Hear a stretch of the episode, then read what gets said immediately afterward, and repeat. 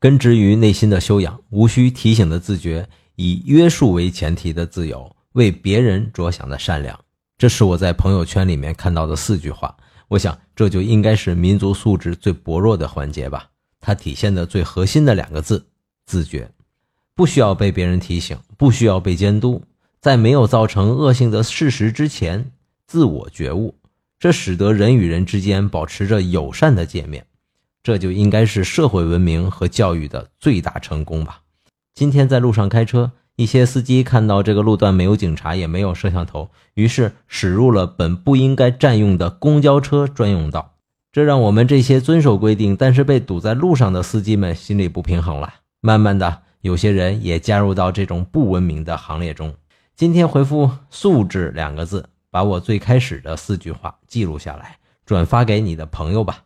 鸡蛋有话说，观点特别多，素质。